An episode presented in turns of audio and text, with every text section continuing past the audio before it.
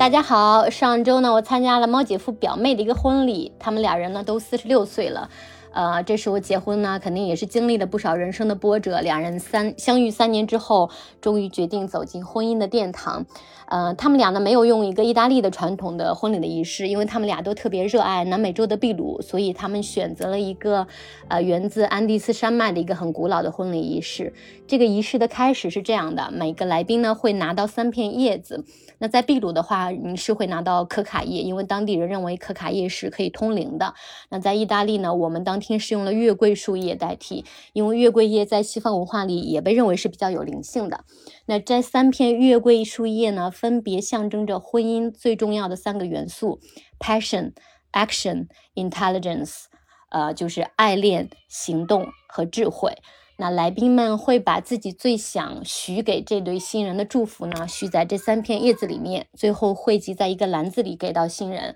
我当时呢很喜欢这个环节的寓意，就是这个主持人当他把这三片三片叶子叶子象征的这三个呃婚姻最重要的元素 passion、action、intelligence 说出来的时候，我就觉得啊，这个古老的安第斯人他们真的深谙婚姻的。精髓，而且我我对婚姻的这三个要素无法同意更多，因为这三个元素呢，它是互相绑定、缺一不可的。嗯，如果你只有爱恋和行动，而没有智慧的滋养，婚姻是注定不能长久的。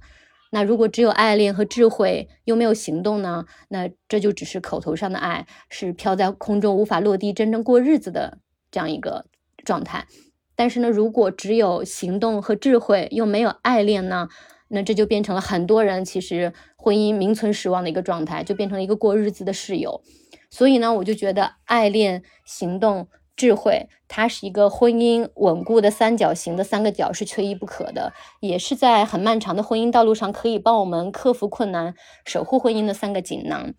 那咱们三个呢，都是。比较幸运的，嗯，婚姻都很幸福。那现在呢，我们也有了孩子，感触更深的就是说，要培养一个有幸福感的孩子呢，夫妻关系是整个家庭关系里的基石，是一个压舱石。所以，我们这期呢，就来聊一聊婚姻。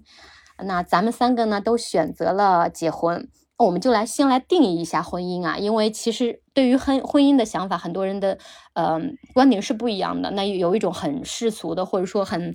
嗯我不同意的说法吧，就是说他认为婚姻是出于一种经济效益和优化分工而结合的一种合资公司一样的，嗯这样的一个说法。那你们是怎么认看这种说法呢？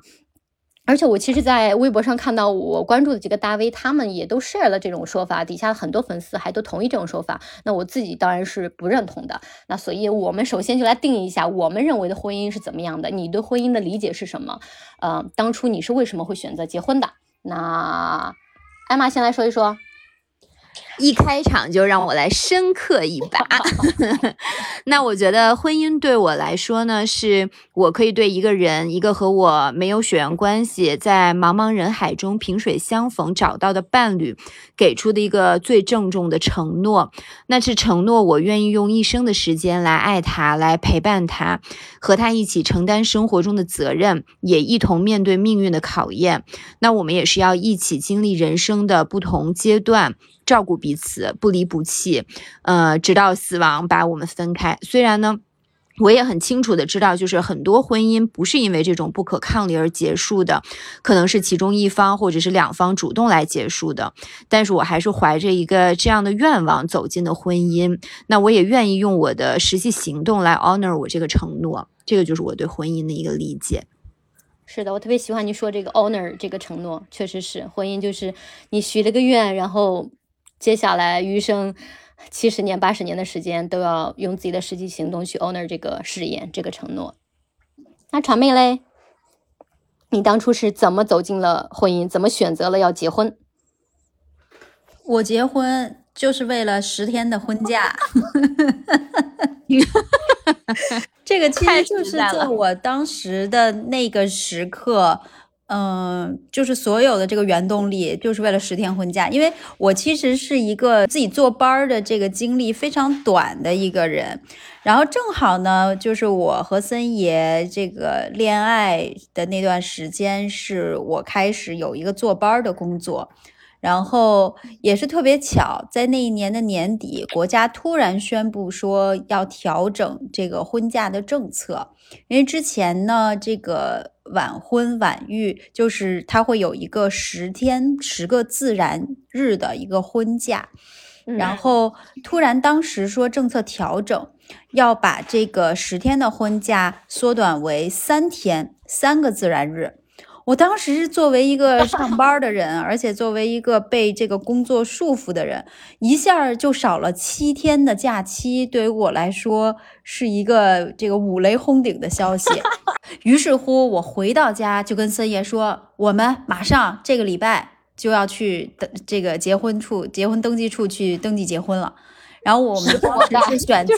在必须得修好这十天，就就立刻现在，而且必须是在今年。因为当时这个政策公布的时候已经是十二月，马上好像还有一个礼拜就就要过完这一年了。于是我就说：“我说咱们要选择在十二月三十日这一天去登记，为什么呢？因为它离。”最后一天工作日，他还有一个一天的这个 buffer 的时间，所以比如说我公司需要我去申请什么手续啊，或者什么，我怕万一十二月三十一号去登记，人家不认，你知道吗？所以我就还留了一天的，对我留了一天的 buffer，然后我们就在十二月三十号那天，呃，登记结婚了。嗯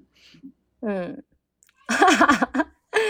这件事情也有一定政策导向的这个影响因素，完全是政策导向。是不是国家为了呃提升结婚率，应该是说每个人现在可以放二十天婚假？是不是就很多人涌入，马上要结婚？会不会？那请问一下，二婚还算吗？我们是不是可以离一下再结一下？就是之前有些人是为了离婚再结婚买房子，你现在就是离婚再结婚是为了休婚假是吗？歪楼了，歪楼了。对，好的。那我走进婚姻呢？其实，呃，我们参加完猫姐夫表妹这场婚礼，我们在回来路上也是互相 share 我们对婚姻的感受。那猫姐夫当时说了一句话，我是特别认同的。他是说，婚姻是所有我们拥有的亲密关系中唯一纯粹靠自由意志来选择并承担后果的一种关系。因为亲人不是我们选的嘛，同事也不是我们选的，朋友是我们选的，但是。你像我，我们大家都认为是君子之交淡如淡如水，可能就是新朋友来，老朋友去，我们之间是没有很沉重的一个契约的十字架的。啊，那孩子其实也不是我们选的。那所有这些亲密关系里面，那婚姻是我们唯一的，纯粹靠我们自由意志来选择的，而且我们是自愿背上一个很沉重的。啊，契约的十字架的，所以它是一个很严肃的关系。嗯，我之前看看过一场呃芬莲芬兰的婚礼啊，他用的也是一种很古老的仪式。就这对新人，他们两个呃共同把手举高，共同举着一盏油灯，然后穿过嗯参加婚礼的这个众人亲戚和朋友，来到祭坛前。然后那盏油灯在这个古老的仪式里面，就象征着他们的婚姻，象征着他们的誓言。而且，因为他们两个共举的这个油灯是高于他们两个人的。就是说，这个婚姻不是这个婚姻是高于你们两两个人的，而且婚姻并不是说一加一的结合，而是说一加一加一个信仰的结合。而且那个场合，你是有所有的你生命中最重要的人的见证，以及神的见证。那所以我是觉得婚姻是两个人的宗教，这个。可能现在这个感触并不是我可能四五年前结婚的时候，呃，所能领会到的感触。但我可能在这四五年的婚姻中，越来越人呃领会到的，就是我觉得婚姻就是两个人的宗教。那呃，宗教是什么？就是无论就是这婚姻这件事情如何考验我们，我们都万死不辞，我们都始终相信，我们都呃愿意去为当初那个仪式上我们许下的诺言，用一生的行动去 honor 那个承诺。所以呢。其实，我社会上现在呃的一些想法，认为说婚姻可能只是一些呃出于嗯呃经济形式的一个呃家庭的组织形式，或者说呃出于。出于就是容易一点吧，可能你结婚了就能享受到很多国家规定的一些福利啊、政策什么的。那我是觉得这种想法会消解到很多有意义的东西。嗯，他去就是他把婚姻中带的一些理想、理想化、崇高化的东西给消解掉了。呃，认为可能婚姻只不过是一场实用主义的一个经济关系。嗯，我个人现在就觉得这是对婚姻的亵渎。那我当初选择婚姻也是因为我相信。呃持久不衰的爱情。我相信人的承诺是可以坚守一辈子的。那我现在过了四年之后，还认为，嗯。我的我认为婚姻是特别值得相信的，就是我觉得它是每个人都可以践行的一种英雄主义。我们在那一刻许下了一个承诺，就像刚艾玛说的，我要用我一生的行行动去 honor 我这个承诺。我觉得它是一种，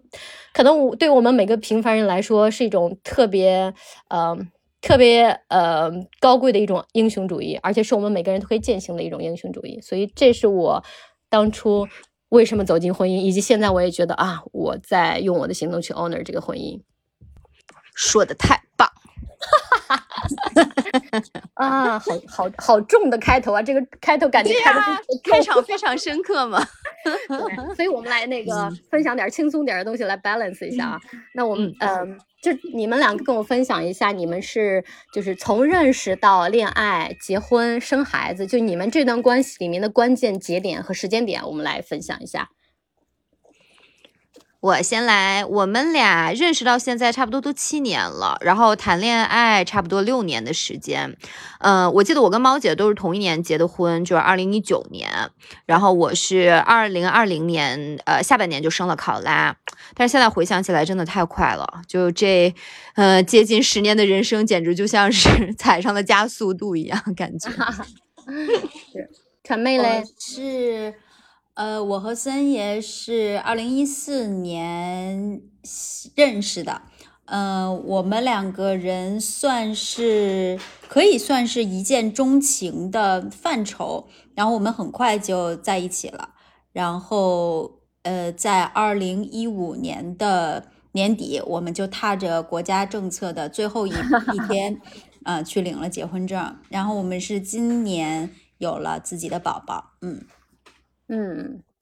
我跟猫姐夫呢是二零一一年底在上海认识的，他那时候还在香港。那我们呃，等于说我在上海，他在香港，我们是异地嘛。我们刚开始是算是互相喜欢，但是没有确认男女朋友的关系的这个阶段持续了三年，因为两个是异地，异地可能我们都不想做任何实质性的承诺。那这个关系持续三年之后呢？是二零一四年，我还记得是猫姐夫的四十岁生日吧？我们算是确立了男女朋友的关系。嗯，然后呢，一六年底，我是从香港搬到了上，呃，我从从上海搬到了香港，跟他住在一起。然后一八年他求婚，一九年我们两个结婚，然后二零二一年生了孩子。所以我们俩是认识了十二年，然后认真的交往了九年，结婚是四年。感觉咱们其实都还挺长的哈，嗯，真的是，哎，所以我们的婚姻也都经历了一些这个考验，嗯，是的，是的，嗯，哎，我们那个在聊考验之前，我们先聊点特别高兴的，就是就是到我百听不厌的这个求婚环节了，你知道吗？我对所有的人，就是好好多就是新介绍认识的朋友。在第一天的饭饭局里面，我一定问问你们两个怎么认识的，来给我讲讲你们两个当时怎么求婚的，因为我觉得这个 moment 就是。太幸福了，因为你还没有完全踏入婚姻，来去就是你知道婚姻有很多很复杂的东西。那那时候可能就是你们两个相爱相恋，就觉得啊，我很想嫁给这个人，或者说我很想娶这个人，我就想跟他。你当时只是想承诺的部分，以及想我就想跟这个人白头偕老，但是还没有想太多婚姻的一些麻烦的细节。所以这个环节我是觉得特别感人的。那今天咱们就来分享一下这个环节，你们。当时是对方是怎么求婚的，或者说你是怎么求婚的？你和对方当时是什么反应？是期待已久的、蓄谋已久的求婚，还是说啊毫无准备？怎么突然这个人就向我求婚了呢？嗯，我先来吧，因为我的求婚的故事就和我结婚的这个故事一样，没有那么的浪漫和那么多的 精心策划。期待了，我我其实那个时候我们两个人。大概这个在一起也就是半年多的时间，就是在一四年的中，就是过了中秋节，大概深秋吧，大概就是现在的这个时间段。哇，想起来也是九年之前了。嗯，其实那那个时候呢，我正好是从英国出差回来，然后我们两个人有一段时间没有见面。嗯，他森爷呢？进了一个剧组，然后这个剧组呢是在咱们国家相当于蛮贫穷的一个贫困山区里面选的景儿，然后他们组的人呢，就是大家要在这个贫困山区的这个大山里面应该是当时驻扎了小三个月的时间，如果我没记错的话。所以我们两个人当时大概可能有小一个月的时间是分开的。我一直在英国出差，然后他就在那个深山老林里面。然后我就从伦敦回来之后的第二天一早，我就搭一个这个廉价的航班，准备去剧组里面探班去看他。嗯，两边的机场都非常非常的小，然后尤其是我到那边的机场落地之后，还要再坐那个小巴士，哦，包的那种小巴士的面包车，然后从机场一路开到他们剧组，大概好像开了。三四个小时吧，因为它那个山路是非常的蜿蜒曲折的，所以开起来也比较慢。等我到了那个剧组的时候呢，因为我早上赶的是第一班飞机飞过去，所以等开到剧组的时候应该是下午，就当时天快要黑了，呃，还有一些天光。我其实也是很懵的状态，因为我脑子可能一个是时间上，我的时差还在这个英国的时间，我突然间跑到了一个这个深山老林里面，然后还是个贫困山区，然后又看这个包括这个泥泞的山路啊什么的，就忽然有一种这个时时空错错错乱的感觉。当时我就记得，我站在森爷他们住的这个招待所的门口，因为他们那个时候还在拍摄嘛，所以他还在剧组，但是他们拍摄的地方旁边就是他们住的招待所，我就站在这个招待所的门口等着他，拖着我的行李箱，然后远远的我就看到有一个身影摇摇晃晃的向我走过来，但是我当时的感觉就那个完全是一个猕猴，他。身上的大衣和他的鞋和他的裤子外面全都包裹着一层泥浆，你就觉得整个这个人吧，看上去又像是人又像是猴，就是一个泥猴的状态。然后我当时就看着那个摇摇晃晃的身影，我其实就是那个时候内心就突然被他给打动了，因为森爷其实他那个时候呢是呃之前几年他一直在。国外，他刚刚回到回到中国，然后他那个时候也是希望继续在国内去继续发展他的这个演艺的事业，但是因为他刚刚回国嘛，嗯，很多的这个业内的朋友啊，然后这个导演啊，然后包括这些人际的 connection 都还需要积累。所以，其实，在那个电影组的项目里面呢，他的第一身份并不是作为演员参加的，其实他第一身份是作为摄影组的一部分，因为他们当时的那个摄影指导是一个外国的摄影指导。然后，我就我是知道这个情况的嘛，然后，所以我就当时我就看到这个人，我就想说，这样一个人，然后他在这个条件这么艰苦的一个剧组里面。然后虽然他做的并不是他最喜欢的这个演员的工作，但是他还特别的甘之如饴。当我们见到的时候，他脸上带着特别阳光的这个微笑，然后一个泥猴，然后特带着大大的笑容向我走过来，我们两个人拥抱了一下。我那个时候其实就被他身上的对于他自己的，呃，真正热爱的事业的这种执着和他的这个热情给打动了。然后我在那个剧组里面陪他，呃，两好像是两天的时间吧，我印象中就是一个周末，因为然后周日的时候我又要回北京开始工作了，所以我在离开之前，趁他去在剧组里面拍摄工作的时候，我就偷偷的给他写了一封信，然后在这个信里面，我就表达了我对于他这个人的敬佩以及喜爱之情。然后我在信的结尾就向他求婚了。我说：“你愿意，嗯，作为我的丈夫跟我度过后面的日子吗？”然后我就把这个信悄悄地放在了他要带到剧组的那个书包的侧兜里面。然后我就自己回了北京。然后印象中，我当时回北京，因为他在剧组拍嘛，嗯，用手机的时间也挺少的，就是我们其实联系的并不太多。我还很这个忐忑的等了一段时间，我想说他有没有看到这个信呢？这个信不会被他，比如说这个掉出去了吧之类的，或者其实看到了，但是装作没看到。对我，我其实有担有这个担心的，因为首先那个时候我们两个人。呃，相识的时间其实并不长，也就是半年多的时间。然后又是在一个彼此的，就是不管是工作呀还是生活呀，就很多。就是所谓的这些外界来看的客观条件都并不是很成熟、很稳定的时候，我当时就想，这人会不会说，哎呀，这女孩怎么是不是有点唐突，或者是不是有点突然，贸贸然的就跟他说，你愿意愿不愿意跟我结婚？嗯，不过后来我印象中是过了一段时间，然后他看到了那个信，然后在那个给我回消息的时候。也是觉得很甜蜜，然后他就他就同意了，嗯，所以我们整个的这个过程，嗯，其实我自己我内心觉得就是又浪漫，但是又有点不着调，然后又是又是非常的这个是一个冲动型的一个求婚，然后但是对于我自己来说，我其实是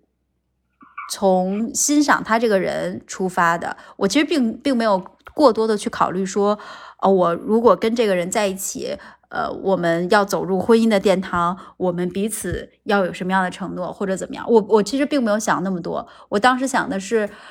我愿意跟这样一个呃充满了热爱的人过完我后面的日子。具体我要为人家做什么，其实我倒没有想的特别多。嗯，其实我觉得还蛮浪漫的耶。我也觉得好浪漫呀，对，而且其实。其实你知道，呃，之前我也分享过，我等猫姐夫结婚，呃，求婚，其实也等了一段时间，而且我中间几度差点自己想主动求婚。如果传媒你跟我分享你的 case，对，如果传媒分享的话，我可能就给了我很大的鼓励，可能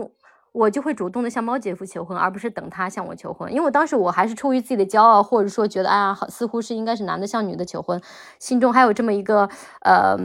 ，anyway，我觉得现在回想起来很 stupid 的一个想法。但我觉得场面这个真的超级浪漫，而且也似乎有种革命时期的爱情的感觉。就是我写了一封信放在你的侧兜里面，你要去一个很偏僻遥远的地方，你看到这封信的时候如何回复我？哦，我觉得这种感觉特别浪漫，很稀少。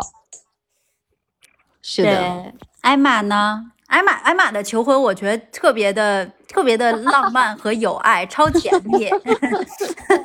你再带我们回顾一下。我我都是好好回想了一番，然后看了看当时照片。呃，当时黄色求婚那天是正好情人节，然后呢，他就约我去香港的其中一个离岛，就是那个 Discovery Bay 渔景湾过节。然后我记得他当时跟我说呢，咱们是那个，比如说大概什么时间在岛上见面。他说我之前有点事儿，然后我当时也没多想，我就想，哎，是不是要给我个惊喜？因为就那段时间我老念叨说，呃，我特别想去露营。所以呢，我当时出门的时候还纠结了半天，我是不是应该穿运动服？本来想着是，然后但是后面还好，最后我是穿了一条就是很浪漫的裙子。我心想不管了，要万一是去吃大餐过节，我要穿个运动服好像有点傻乎乎的。后来呢，碰面之后，黄色就说：“哎，正好旁边那个路边有一个小店，咱们先买个披萨吃一下吧。”我当时想，哇，这么浪漫，情人节坐在路边吃披萨。然 后真的，然后我们俩当时边吃还拍了几张自拍，然后吃完之后，然后就当时其实那个吃披萨的地方就是在那个愉景湾的酒店旁边儿。然后呢，吃完之后，黄色就说：“哎，他说其实我是订了那个愉景湾的酒店，然后咱们来过节。”然后我还挺纳闷的，我说：“那为什么刚才不在酒店吃饭，要吃披萨？”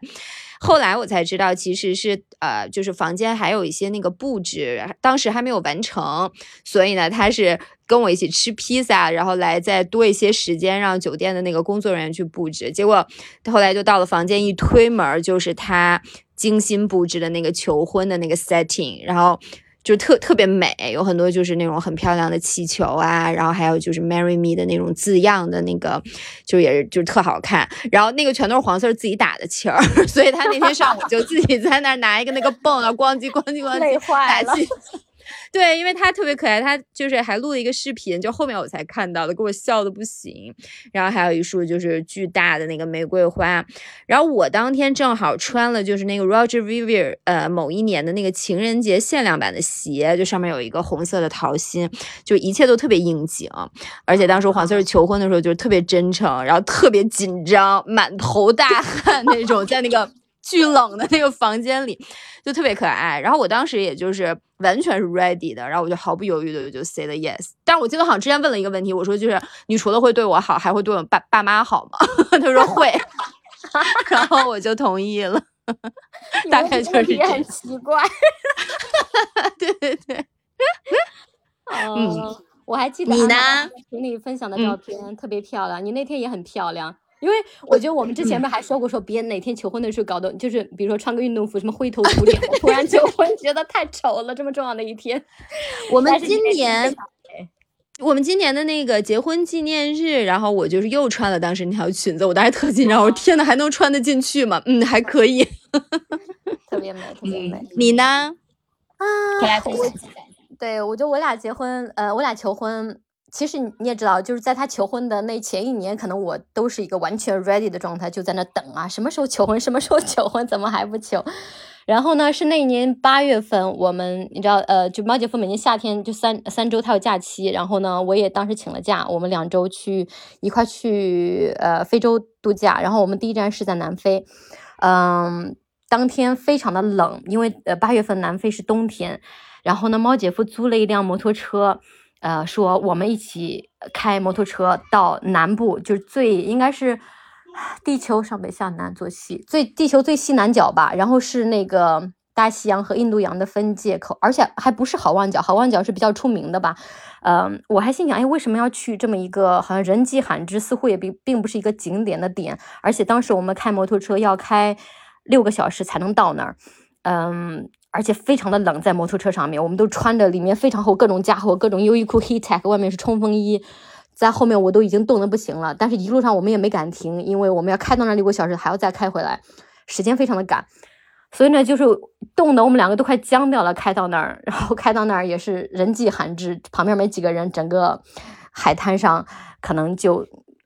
远处有两三个其他的游客，然后我们两个，我们就在那海边上，我就已经冻傻了，走着走着。突然，猫姐夫就我们到那个界碑的时候，然后这个那个界碑放在那说这是地球最西南呃上北下南左西最西南角，这里是印度洋和大西洋的分界处的那个界碑。我说哇，你看这个是地球的最西南角，嗯，然后猫姐夫就突然跪下了，然后说你愿意嫁给我吗？我当时说实在话，这一刻我等了虽然一年，但是那一时刻的出现实在是太突然了，我没有想到，呃，在那里，呃，以这种方式，嗯，而且你知道吗？很很搞笑的，当时手里没有拿戒指，他拿了一枚断了的象牙，是我们上一站在博茨瓦纳的时候，我们在那个野生动物园，在地上发现了一个断了的象牙，我们当时还问了导游说这个我们可以拿吗？啊，导游说反正是就是。也也不是什么珍贵东西，它就是一个断了的一小节儿，而且是已经腐蚀了很久了。说你要想拿就拿走吧。嗯，毛姐夫当时拿了，我当时还心想为什么拿这么东西，但是他觉得是一个很珍贵的自然的东西。他当时戒指没有准备好，嗯，但是他就一直把这个东西从博茨瓦纳偷偷运到了南非，过了几个海关。其实你拿象牙制品是很危险的，但是他当时觉得不行，他就认准了这个东西要作为他求婚的信物。他那一刻就跪下来，然后把这个象牙 举到我的面，断了的象牙举到我面前，说：“你愿意嫁给我吗？”我当时很懵，但是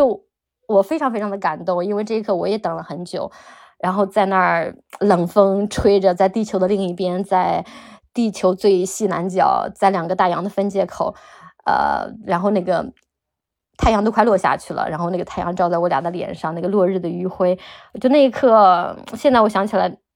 就是也很深深的烙在我自己的脑海里吧，然后我就一直在那儿哭，一直在那儿哭，就无法说出话来。然后毛姐夫就看着我，也是哭，但是他又又哭又笑，然后就说：“你还没有说 yes 呢。”然后我就回过手来，我说 yes。然后他又站起来，我们两个就是拥抱，然后在那儿。感觉很开心，很开心。然后远处那个三三两的游客看到我们两个拥抱的时候，还说，呃，还说就是就是恭喜我们的那个意思。哈，我们还说谢谢。但是那刻还是蛮甜蜜的。然后我们就骑那个摩托车，又是开了五六个小时回来。嗯，因为后来他还跟我说，当时他租的那辆摩托车是 Moto Guzzi，是意大利的一个老很挺老的一个牌子。嗯，因为是他爸爸年轻时候骑的那辆摩托车的车型。你们也知道，猫姐夫爸爸不在了嘛，他非常的爱他爸爸。就是他一直以来的遗憾，就是他爸爸从来没有见过我，我也从来没有见过他爸爸。然后呢，他那天就呃租了这辆摩托车去带我到地球的最西南角，然后求婚。他就觉得他爸爸在天上也看着这个时刻，所以我觉得这个啊，现在想想蛮感动了，我的天呐。是，你们双鱼座浪漫不是顶级的吗？你输了。真的在我们白羊座面前，是不是？完了，我们水象星座都输了，怎么回事？对，我觉得在浪漫这件事情上，我是觉得猫姐夫是比，因为我已经觉得我是在人类中可能做到那百分之一了，但我觉得猫姐夫真的比我还厉害。嗯，他很在乎这种事情，他又觉得可能为了一个很重要的时刻，他就要把所有他认为最重要的因素都考虑进去，然后尽可能留下一个啊，就是 the best moment 的感觉。确实是 the best moment，真的是一个 the best moment，the moment of your life。就你们两个人的 生活都是这样的。我有 问过一个朋友，然后这个朋友也是一个就是上了年纪的，呃，一个美国朋友。然后他跟我讲，他说其实他求婚的时候是非常非常忐忑害怕的。他说，嗯，因为他自己曾经哈就是被拒绝过啊。对他，他可能他的第一次求婚是被拒绝的，所以他自己觉得说，等到他第二次再向他，呃，第二次是向他，等于是向他现在的伴侣求婚嘛。他们两个人到现在也还在一起，虽然这么多年也经过了，呃，要去婚姻咨询呐，然后呃起起伏伏吧，说但是依然还还在一起。他，但是他就跟我说，他在第二次或者是这个，就是后面一想到要求婚这件事情，其实还是。很紧张，很忐忑的，嗯，我有时候就在想，就是这也就是为什么我选择我自己要去求婚，我没有等待求婚，就是我总是希望说把这个主动权能够放在我手里，我就希望非常明确的告诉别人说我 ready 了，或者说我都不需要，我我可能不是一个去考虑自己有没有准备好的人，我就是一定要在那一刻。表达出来，我想和你在一起，而且我想和你过完后半辈子，而不是说我们只是在一起玩玩而已。嗯嗯，是。哎，那咱们三个其实无论是自己求婚还是对方求婚，我们都 say yes。那你觉得是这些年的生活中，或者是说像传媒一见钟情，那你觉得对方是哪些品质特别的打动你？你被他吸引，以至于你觉得我跟这个人，我就想跟他过一辈子。嗯，我觉得就是森爷对于我来讲，他就是就像他的名字一样，我觉得他就是一个森林。就我很很长很长的一段时间，其实都有这种感觉，就是。呃，有有的人会说，当你走进这个婚姻的时候，你是为了一棵树而放弃了一片森林吗？但对于我的感觉，其实恰恰相反。我我觉得森严它本身就是那个森林，然后它是足够的宽广，然后可以足够的去包容我，然后同时呢，他自己是一个非常真挚的人，然后他的这种真挚就是是贯穿于他生活始终的。嗯，至少我在我认识他的这个九年多的这个时间里面，他当然有成长，但是他依然都是那个特别乐观，然后底色非常的明亮，然后充满了幽默感的一个人。而且他的幽默感是，他是一个可以让我自己在窘境当中开怀大笑的人。这个就是他最打动我的地方。嗯嗯，艾玛呢？嗯，我最开始喜欢黄四儿，就是单纯是因为他是一个帅男，就是我这人也属于非常肤浅的那种人，就是看脸的那种，看脸看身材。那后面从谈恋爱到结婚，直到现在，嗯，我觉得他最吸引我的地方就是他是一个特别真诚和善良的人，因为我觉得这两个品质是决定了一个人的底色的。那还有一点就是说，黄四儿是。有一身正气，他是一个特别嫉恶如仇的人，呃，很有正义感，很是非分明。那其实这一点就跟，因为我本身是天蝎座嘛，就我们天蝎座其实也是那种就是挺爱恨分明的那种性格，就这点上我们也很投气。然后我觉得传媒说的这个幽默感特别特别重要，就是 黄 Sir 也是那种就是总能让我哈哈大笑的人。就是虽然可能我身边就特别亲近的好朋友觉得我是个笑点挺低的人，但是哈，我觉得有很多的男人就是他们觉得自己很幽默，但其实并不是这样。No offense，但是就是这个就是事实，好吧？是。对，就是说这个正确的幽默感很重要。那黄色是非常非常幽默和有趣的一个人。那还有一点就是。他是一个很孝顺的人，因为我爸爸妈妈本身都是特别孝顺父母的人，尤其是呃我在长大的过程中，就是我爸就其实我们俩聊天啊，他都会觉得就是说一个呃孝顺的人是就这个品质是非常值得看重的。那黄 Sir 也是特别孝顺父母，那这个在我选择终身伴侣的时候，也是我非常看重的一点，就这些都是他特别打动我的地方。嗯，猫姐夫呢？了夸猫姐夫的，我都列了大概一百个猫姐夫的优点，这么多。我觉得最重要的就是，呃，猫姐夫是猫姐夫是一个对生活永远充满激情的人，嗯，因为我个人觉得我是那种比较乐观、积极、比较明亮的人，啊，那猫姐夫，但是你也知道，随着岁月，随着大家变老，其实我们都不如年轻的时候对很多东西保持。呃，赤子之心，保持像刚开始那样的好奇心啊、热情啊、激情啊，我觉得随着年纪的增长，你是越来越难保持这一点的。嗯，那猫姐夫今年四十九岁，那我见到他的时候也是三十岁末吧。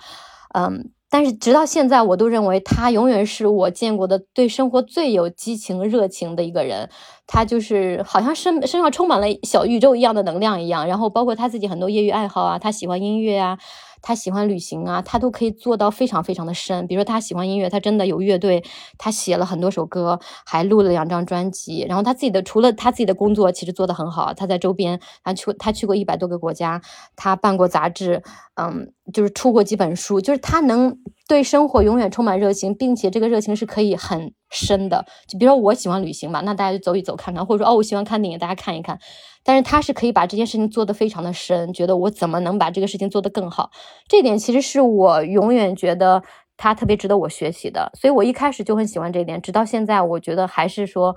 呃，这是他身上很大的一个闪光点。那很多人可能随着年纪，我们都在慢慢的失去或者减少，但是我在他身上可能就没有见到减少的痕迹，就是他永远有一颗这样的赤子之心，这是很打动我的。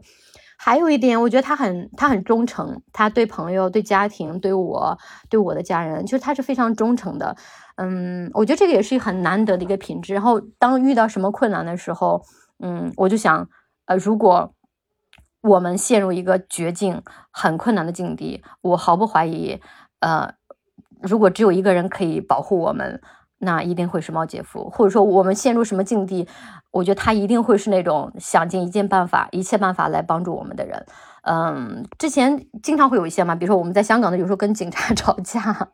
或者我因为一些被别人歧视，比如说我因为我是大陆人啦，有时候可能在香港也发生过一些不愉快的，明显是对方带着歧视性的语气。包括我在意大利有一次也是啊，对方呃不能说是歧视吧，对我态度非常的不好，然后猫姐夫就跟他大吵，然后吵到，而且猫姐夫很擅长吵架嘛，最后吵到那个人哑口无言，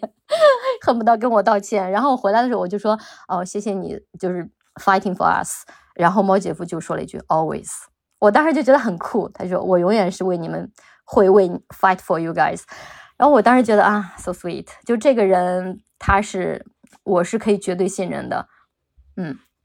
这是我觉得他身上特别就是最最闪光的吧。当然他有其他一些就是我们两个之所以能和谐相处的一些品质，但是这两个我是觉得他很稀少。嗯。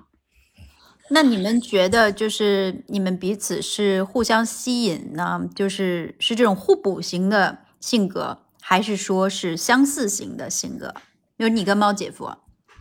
我俩我是觉得我俩是大的面儿上是相似的，然后到夫妻具体的生活中。会有很多互互互补的部分，比如说，我觉得我是更，嗯，喜欢计划呀，比如说跟朋友约什么时候来，他是不擅长做这些的啊，把事情打理的比较井井有条，或者说他是比较急的，然后我可能在别人面前比较急，但他在他面前我是要缓的那种人，这样的话我们才能，否则两个就是天雷撞地火，就一定会打起来，我没有办法把我就很急的一面在他面前去展去去。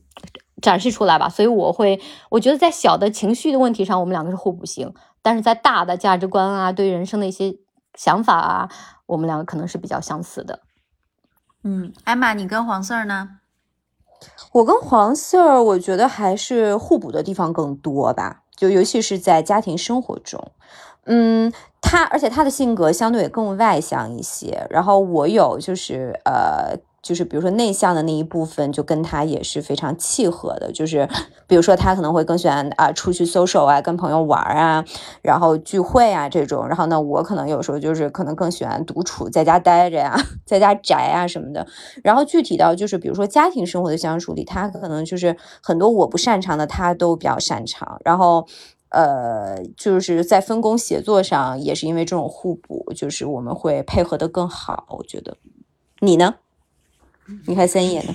我们俩基本上属于是相似型的。嗯，我记得就是我另外一个朋友，就是韩哥曾经形容过他对我和森爷的观察，就是他觉得我们两个人是，就是森爷好像是一个更大版的我，就不管是从从体型上来讲，还是说从性格上嘛，就是这这点，就我刚才讲到那个，我觉得他就像我的森林一样，就是。我可以在这个森林里面，我可以做一棵小草，或者说我可以做一个一只小鸟，但是我也可以做一个老虎，我我就可以在这个森林里面，这个各个生态链的这个不同的位置找到自己的一个一个位置，然后它就是那个滋养我的、养育我的森林。哦，你这个比喻真的 so sweet。Nice，哎，那你们刚才包括猫猫姐刚才也有讲到，你你们觉得你们在这个伴侣面前和你在别人面前，比如朋友面前啊、同事面前啊，你的性格是一样的吗？因为猫姐夫他确实比我大十几岁，他人生很多阅历要比我更丰富，嗯，所以可能我在他面前会更是一个，呃，怎么讲，比较温和的，嗯。所以我觉得我们在很多关系中是我是可能迁就他更多，呃，当然也是他脾气比我暴躁，因为是大白羊嘛。我双鱼可能尽可能觉得，哎，大家你好我好大家好，把这个关系搞得和谐一点，不要就是搞得就是很焦灼。但是他可能是这个情绪一上来就要爆发，那有时候我可能觉得，但是当然我们在一起相处这些年，他也变了很多，嗯，所以我是觉得可能我在工作中是比较果断的、雷厉风行的，大家是觉得，嗯，更。更呃，怎么讲，占据主动的更多一点的，呃，但是我在亲密关系中可能是属于那种，呃，希望这事儿就是尽可能平和的化解掉，不希望有争执，嗯，就是不好的事情或者让大家焦灼的事情出生的。但是我可能在工作中或者在 even 在朋友跟家人的关系中，我会更，呃，原则分明，底线分明，呃，说可能这事儿就这样就是这样了。但是我在亲密关系中会。让步更多，或者嗯，牺牲一些我自己的东西，去为了这个家庭的整体整体利益，这种感觉。嗯，那那个艾玛跟黄四儿呢？嗯，我觉得也是不太一样的。比如说我在工作中可能是就是一个比较理性和成熟的大人吧。在朋友面前，那我觉得我可能更多是那种就是输出正能量的这种性格，但是在亲密关系里边，我就是个小女孩，就是那种很任性的，也会暴露我所有缺点的。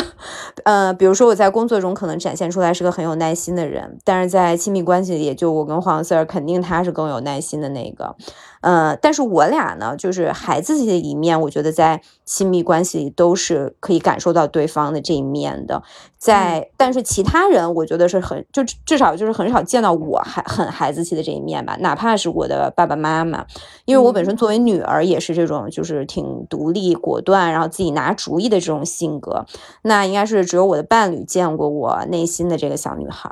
所以还是挺不一样的。我也想见一见。真的，快给我现场表演一下。嗯，应该只有黄色见过。好难想象，确实是。我觉得就是人吧，都是复杂的。比如说，假如我说我自己是红色，那么我在不同的人生角色当中，对不同的对象展现出来的这种浓淡深浅的色差是不同的。但是可能大家看我大差不差，都还是。红色 就是所谓 Fifty Shades of 传媒，就是这个色调是不一样的。那可能工作当中，有的人就觉得我挺难搞的，然后或者呢，但是一接触又发现我其实又挺傻狍子的。然后有的人觉得我是很严厉的，然后有人又觉得我还蛮亲切的，就是各种各样的这个底色都有。但是我觉得我在森严面前是可以把我所有的色差全都展现出来。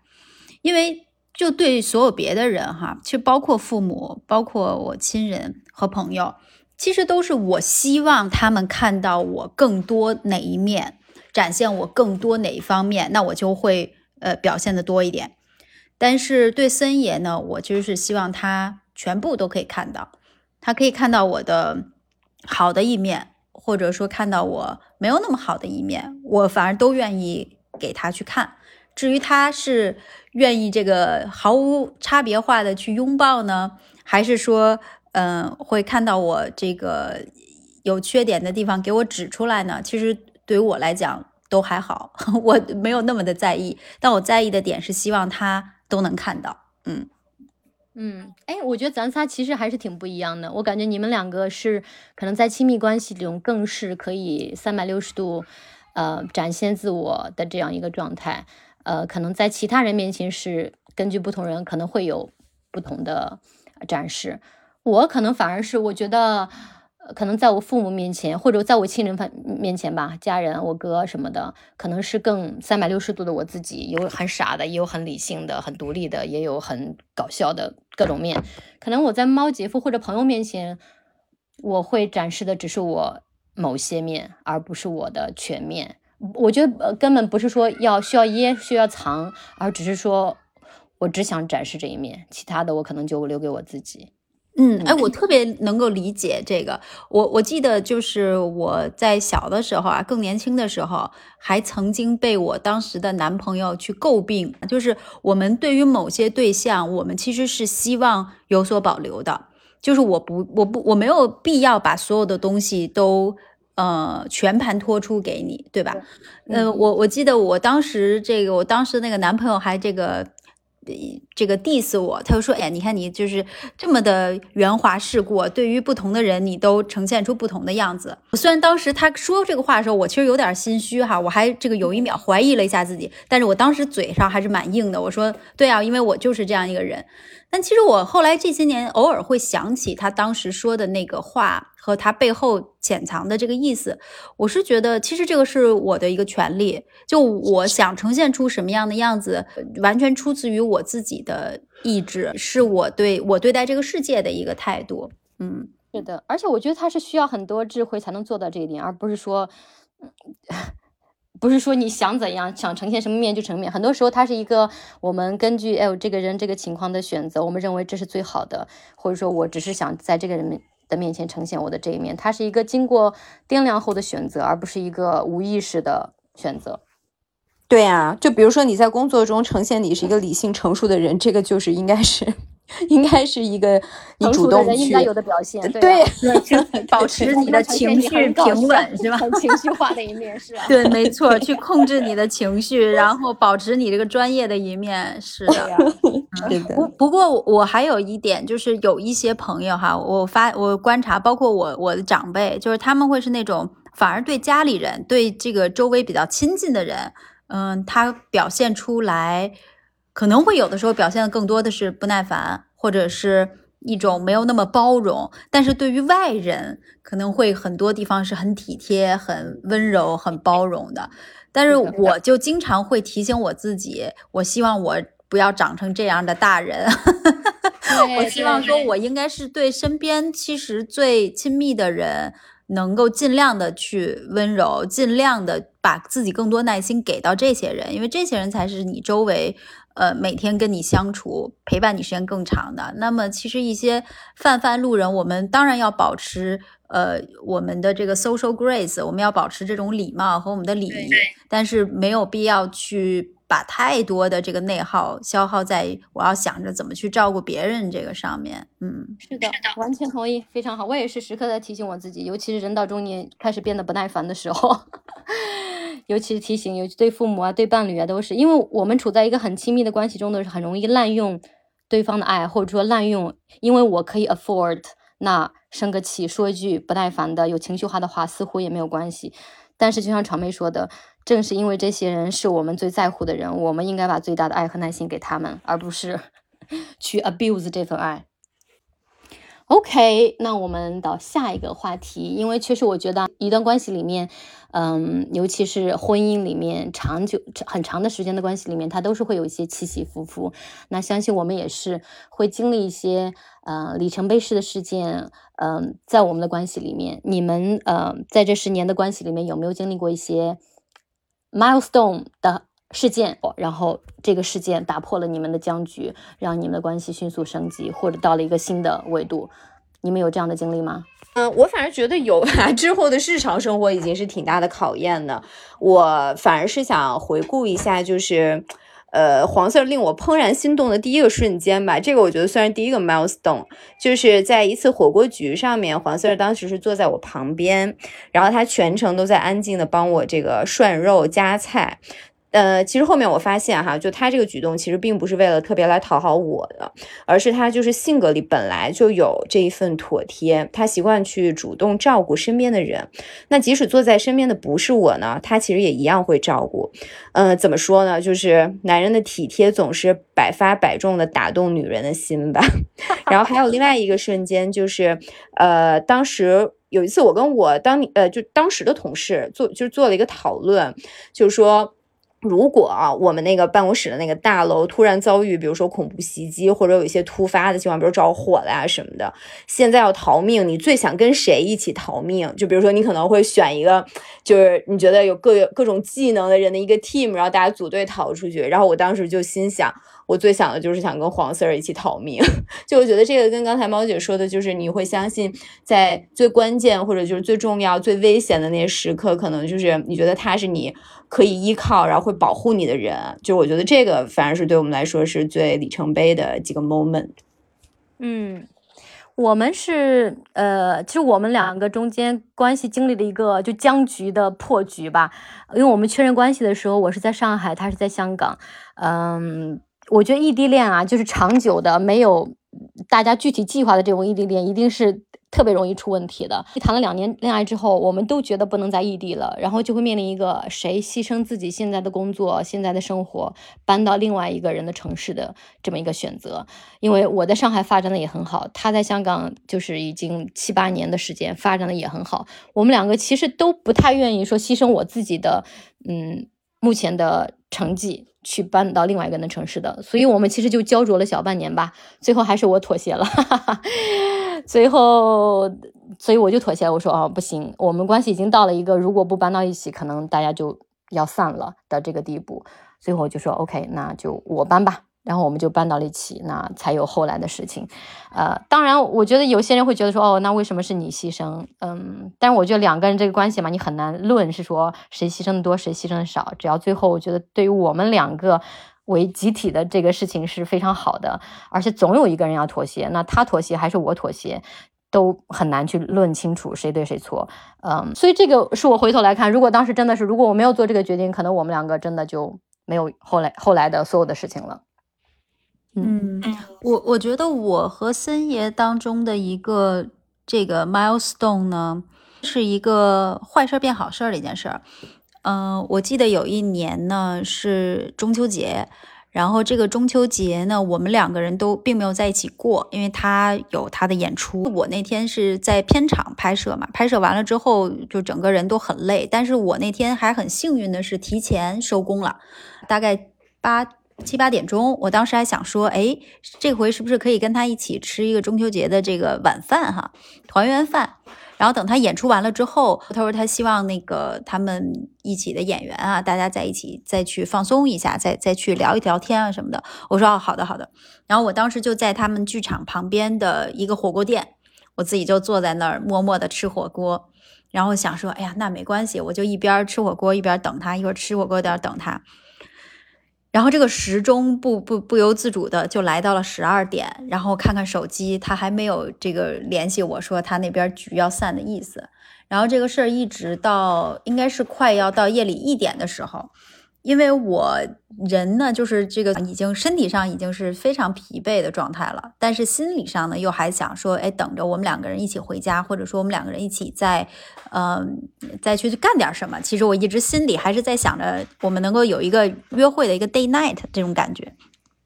我给他发了一条消息，我就说，嗯。几点能够结束。那个时候其实已经一点多了，夜里一点一点多了，然后他就能够感受得到，不是很情愿的，就是带着一点这个怨气的说啊，那行，那我现在就过来接你，哎，就来接我了。然后在这个这个他过来接我的这个时候呢，我这个又匆匆急急忙忙的结了账，然后我还把我自己的一个戒指给弄丢了，反正就是很匆忙的到了车上，然后我们两个人就开始往家走。然后在车上，其实就是我可能已经忍了这个一晚上的这个怨气，我就当时一下就把我这个怨气全都给撒出来了。大概我们结婚已经有六七年了，从来都没有发生过那样的争吵。然后我们两个人就突然有一个爆发点，然后发生了一个巨大的一个争吵。然后那个时候都能感觉到彼此的话语背后全都是隐藏着特别大的情绪。然后这个情绪可能不是针对彼此的，但的确是那段时间我们都是呃工作压力特别大，身体上的压力也特别大。然后加上两个人没有时间去沟通，所以情感上面其实这个连接也比较的弱。就那个时间点，就一切的矛盾都在这时候爆发了。然后那一天，我们两个人就是即使到家了，就车就一直停在那个地下停车场，我们都没有上楼回家。两个人就说坐在车里面，我们把这个事情给聊开，我们把这个问题给解决掉。然后我们那天基本上聊到深夜吧，应该有三四点钟，我们很久都没有就是。那么呃长时间的去呃一就是这种负面的情绪去相处在一个空间里面了，我觉得恰恰就是那天晚上那一次大吵，打破了我们当中我们两个人一直保持的某一种平衡，就我们两个人好像一直都保持着一种呃非常的。友善的一种亲密关系，因为我跟猫姐一样，都是这种有点害怕冲突、非常害怕这个 confrontation 的人。我也是，我以前也是这样的。然后，所以我一直觉得我在婚姻或者是我在两性关系中，我是要保持着一种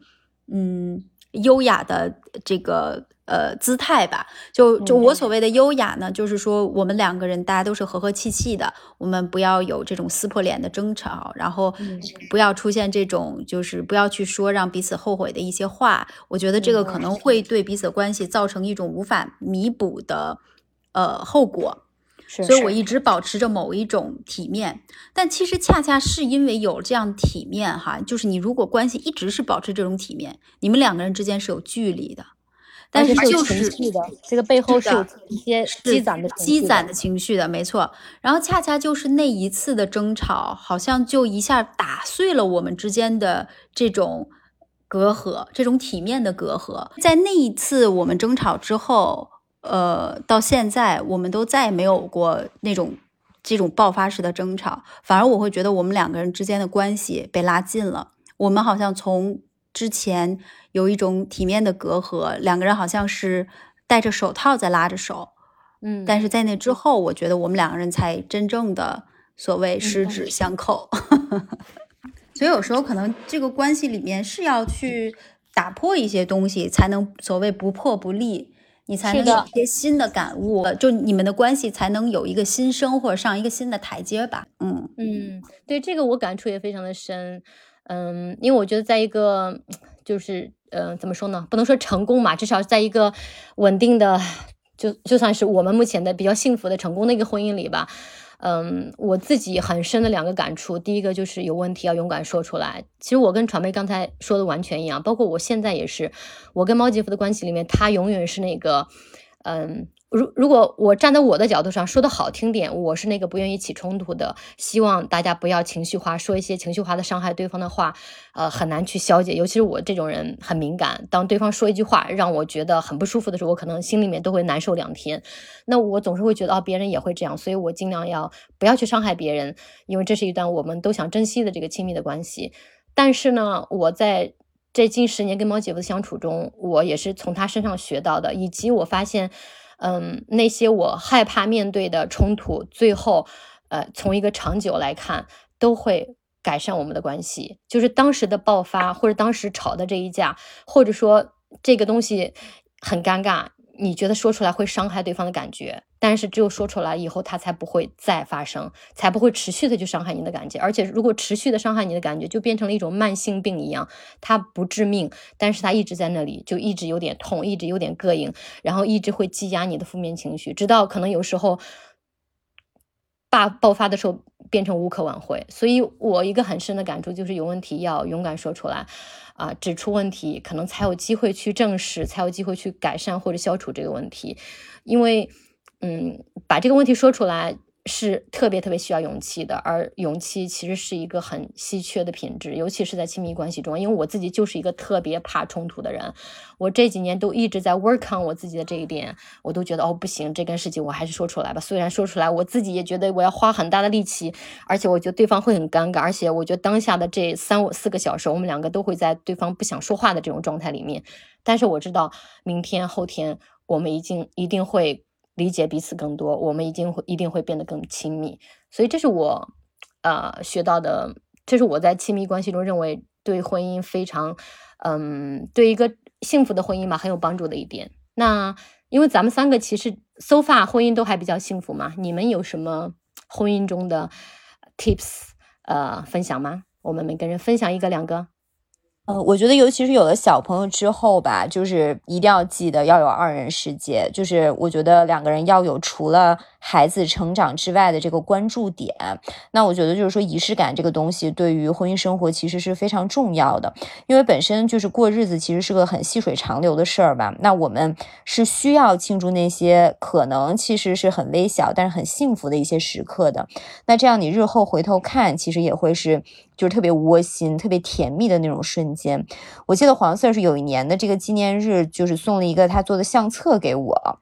然后我现在其实都会时不时的拿出来看看，然后里边就有一张照片，是我们俩去那个广州看音乐节，好像是什么丛林音乐节吧。然后呢，结果看完之后那天就天气突变，然后就那种狂风暴雨，然后我俩当时就回不来香港了。然后我们就披着那个就是演唱会不会送你一个就那种像塑料袋一样的雨衣嘛，然后我们俩就披着那个。已经就是都快快被吹烂了的雨衣，然后吹的风中凌乱的时候照了一张合影，然后后面我们其实是好不容易买到那个回香港的高铁票，然后用了差不多是平时三倍的时间才回到了香港的家，就有一种劫后余生的感觉。我现在每次看那个照片，就是我们俩都都还是会笑，就觉得当时这个经历特有意思。然后还有就是比如说今年我们是上半年的时候还清了那个之前车子的贷款，然后最近也是因为就是现在不是一直都是加。息环境嘛，然后呃，我们就呃为了减轻一些这个就是杠杆儿，然后我们最最近也是还了一笔对我们来说数目不小的那个房贷，所以我们就说，哎，这个必须得好好庆祝一下。我觉得就是这种对于嗯你的这个婚姻生活其实是蛮重要的，就是你回头看会有很多这种 moment，就组成了你这个生活中重要的这个瞬间。然后另外一个，我觉得就是要多拥抱、多亲吻、多表达你对对方的爱。我之前看过有一本就是关于养养育小朋友的书，它里面就说呢，呃，为人父母是比任何事都更能教会我们，人类是先有感觉之后才动脑思考的。尤其是比如说婴儿和儿童，他们是特别重视感受的。你如何回应孩子的感受很重要，因为。人类无论老幼都需要，就是你生命中重要的人物来关注和了解你自己的感受。那其实这个就是我觉得对于亲密关系来讲也是非常适用的。比如说，你每天上完班，你知道回家你会见到一个很在乎你的人、很爱你的人。我觉得这个对，对这个忙碌的 成年人是一件非常重要的事儿。所以就是我们要多表达，也要多鼓励伴侣来表达对我们的爱。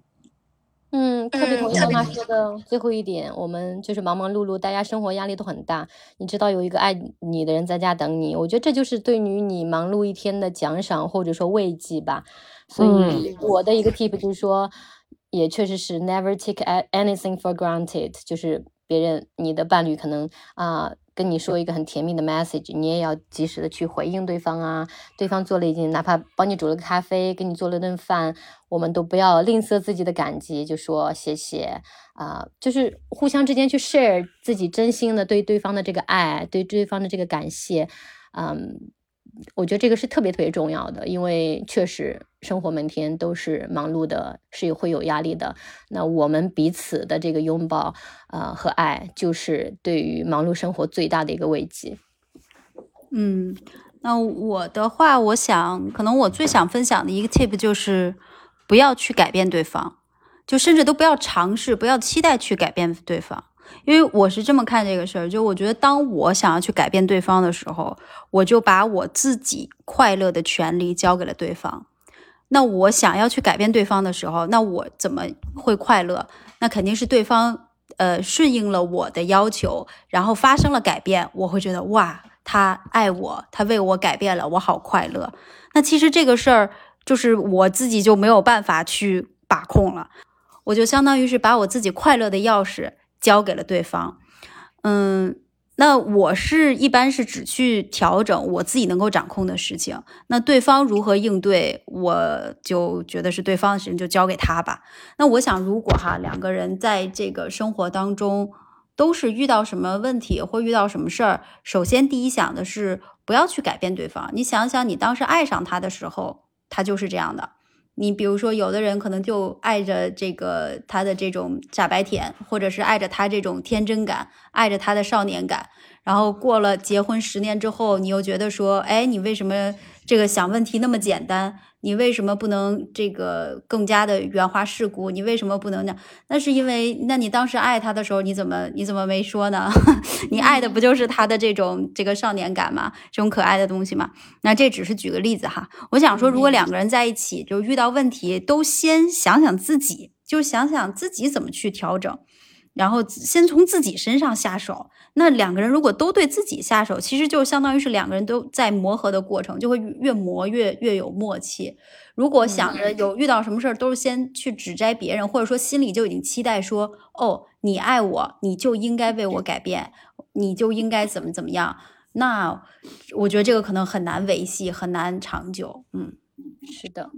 同意，所以咱们三个都好有智慧呀，我们的婚姻 so far 都还好。哎呦，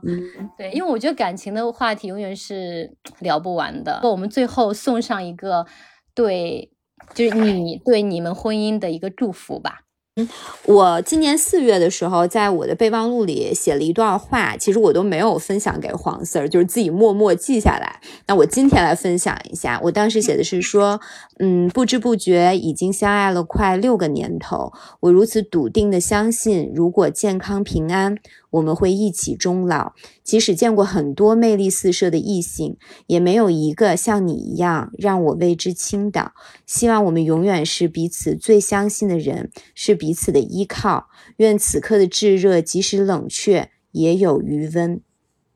这个就是我对我们婚姻的祝福了。好好，你应该分享给黄 Sir，挑一个良辰吉日，婚姻结婚纪念日什么时候念给他，我觉得他一定会特别特别感动。我分享，因为这两天呢，就猫姐夫他在出差，啊。我们其实每次出差的时候，我觉得都很搞笑啊，我就很充满爱意的把他送出门，祝他旅途顺利，然后说哦，I will miss you a lot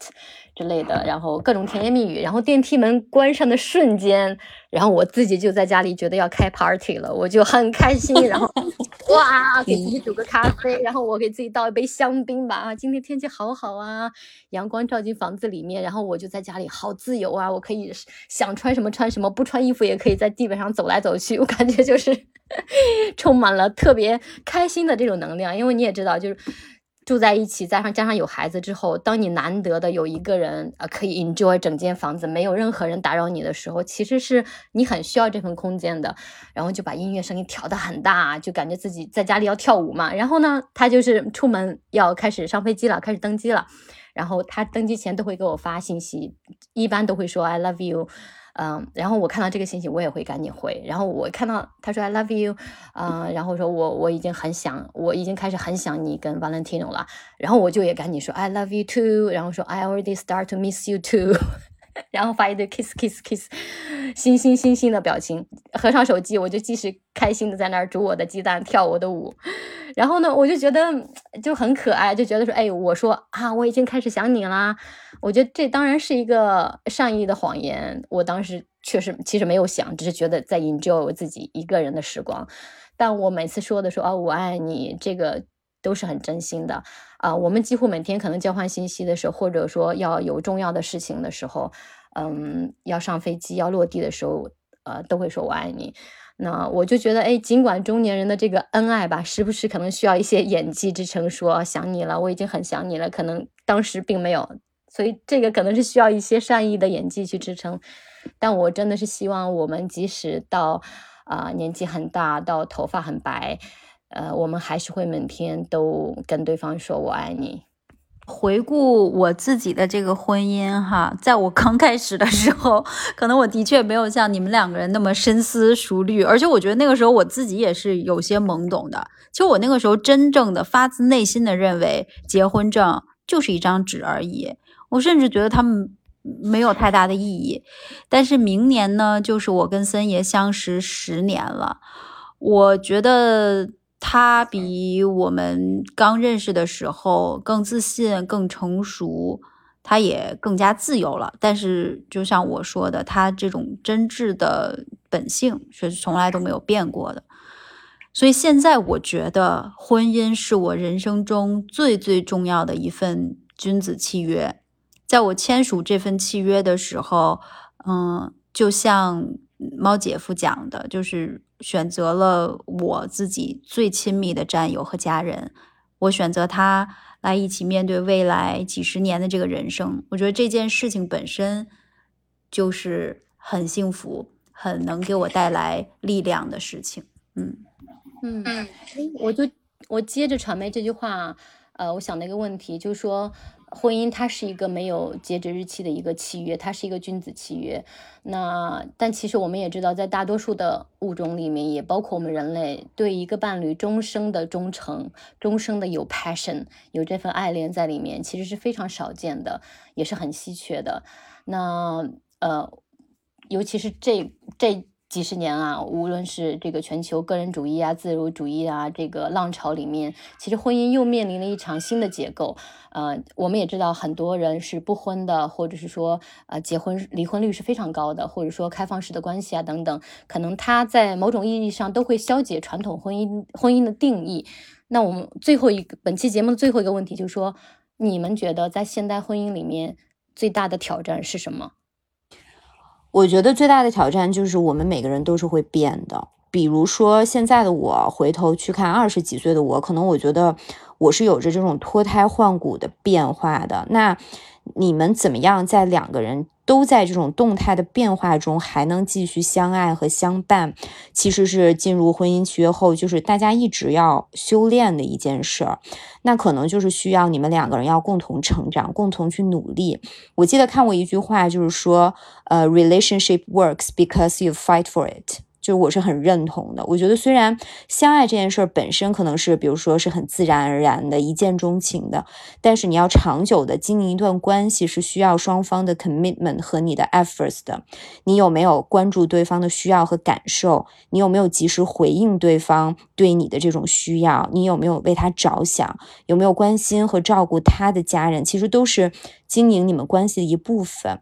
那还有一个挑战，我觉得也是在这个现代都市中，呃，就是对于很多来说，其实是就是就是很大的考验，就是你能不能守住你的底线。嗯，我们俩其实都认同，就是我们对彼此的这个承诺是包括一点，就是对彼此的这个忠贞不渝的。那所以其实我们俩是不太接受这种开放式婚姻的关系的。然后我们俩不是婚前开了个会吗？在那个会议里边，我们有讨论过，如果有一天我们不爱对方了，爱上别人了，会怎么办？那我们的共识就是说，要告诉对方，不能欺骗对方。就是，呃，如果真的不爱了，你就坦诚的告诉对方，你现在是这样的一个感受。